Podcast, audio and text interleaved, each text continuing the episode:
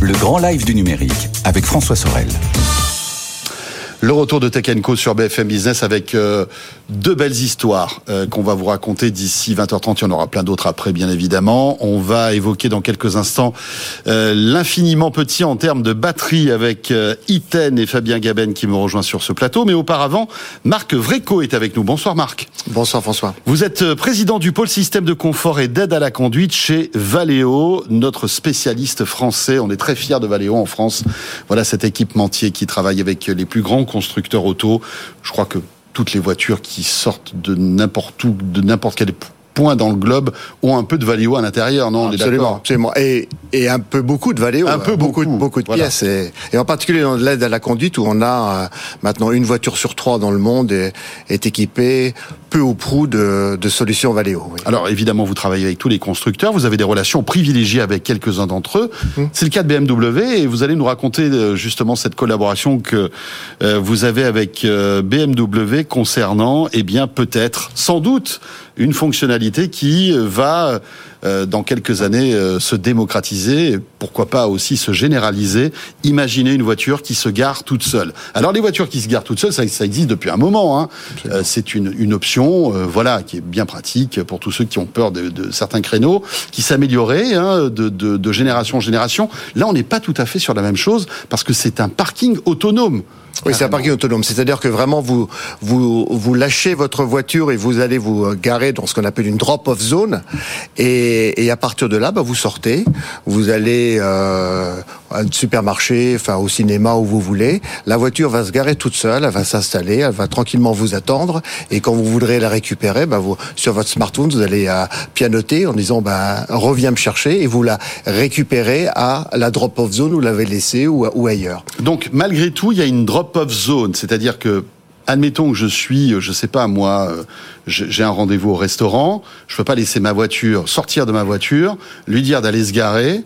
Mm. euh, et de revenir après quand j'ai terminé non, mon repas. Ce que j'appelle une drop-off zone, c'est un endroit qui est, qui est, qui est, qui est désigné pour être là. Donc ça peut être simplement, c'est identifié. Donc ça peut être devant le restaurant, ça peut être euh, sur une aire de, de sur une aire d'arrivée. Quand on vous arrivez, par exemple, au terminal Charles de Gaulle, euh, vous avez les les, les, les aires d'arrivée de, oui, de drop et pause minutes. Voilà, exactement. Donc ça peut être ce genre de choses. Donc c'est assez variable. Ça peut être également. Est-ce que ce sont des zones officielles ou est-ce que finalement la drop-off zone, ça peut être n'importe où Non, c'est officialisé, c'est-à-dire que vous l'organisez, vous le régulez, c'est-à-dire que vous vous identifiez dans le système que c'est que c'est une zone où vous allez vous déposer, mais ça peut également être des solutions euh, à domicile, c'est-à-dire que vous pouvez dire voilà, je, je vais arriver chez moi et, et ma, ma, voiture va aller se garer euh, dans le garage qui est, qui est au fond du jardin. Donc c'est des choses que vous pouvez programmer. Donc on a des solutions euh, qu'on développe maintenant avec BMW, avec lequel on est associé dans ce métier depuis plus de 30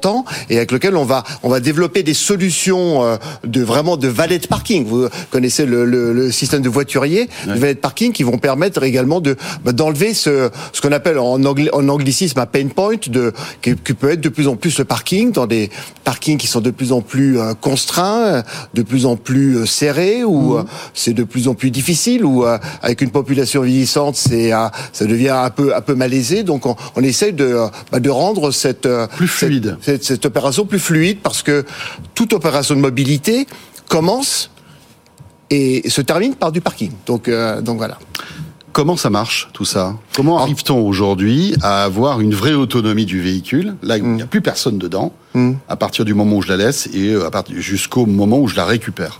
D'abord, on a embarqué beaucoup de capteurs, donc des capteurs qui sont les yeux et les oreilles de la de la voiture, qui permettent vraiment de, de lire les, les, choses. Donc, on avait commencé un peu plus de 30 ans euh, avec les capteurs ultrasons, ce qu'on appelle les les bip bip de parking, enfin qui oui. sont des systèmes ultrasons. Euh, on a commencé il y a il y a 33 ans justement avec BMW et aujourd'hui on en fait presque 200 millions et on est on est de très loin le leader mondial. On a, on a une part de marché d'environ 50 oui. Et donc quasi toutes les voitures, enfin pas, pas toutes les voitures, mais on va dire oh, que quasiment toutes les voitures maintenant. Alors, on a aussi des caméras, on a, un certain nombre de, systèmes et on a, euh, des gros ordinateurs de bord qui permettent de piloter et de, gérer toutes les interactions avec l'environnement, que ce soit euh, les autres voitures, que ce soit euh, les piétons, les cyclistes et autres, de manière à, éviter tous les problèmes. Donc vous avez en grande partie tout embarqué dans la voiture et vous pouvez, dans certaines conditions, vous servir de relais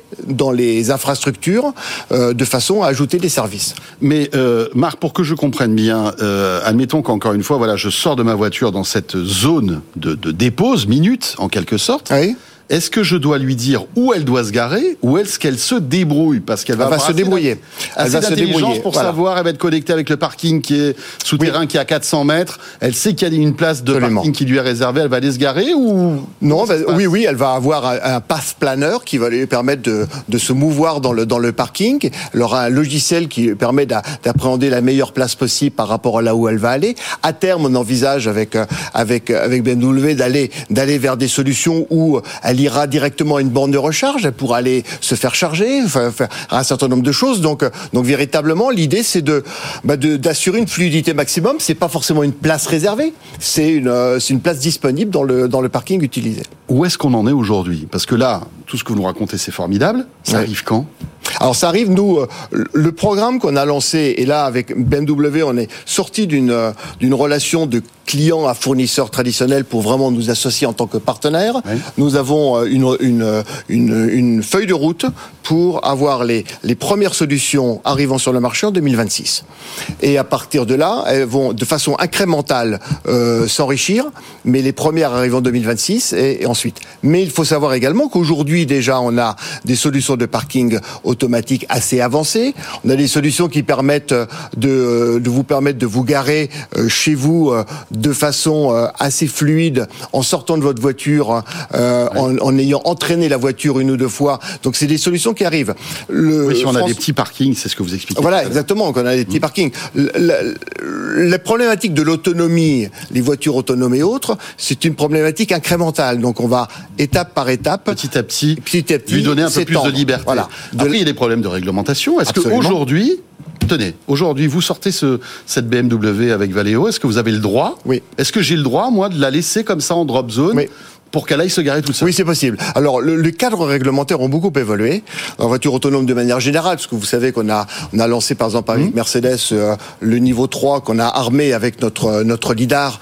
Euh, donc, on a maintenant la possibilité d'aller jusqu'à 60 km/h. Maintenant, c'est arrivé jusqu'à 130 km/h. Donc, donc le, le cadre réglementaire Évolue. qui nous permet euh, d'avancer évolue et nous permet de, de le faire. Donc euh, les, les, les, le- les, les verrous réglementaires sont levés, la technologie euh, est là et les business models sont, euh, sont, sont en train d'arriver également. 2026. Voilà, vous Voilà. reviendrez d'ici là. mais Ah bah, j'espère. Il nous tarde de découvrir cette, cette technologie et de l'essayer. Merci beaucoup Marc Vreco, président du pôle système de confort et d'aide à la conduite chez Valeo.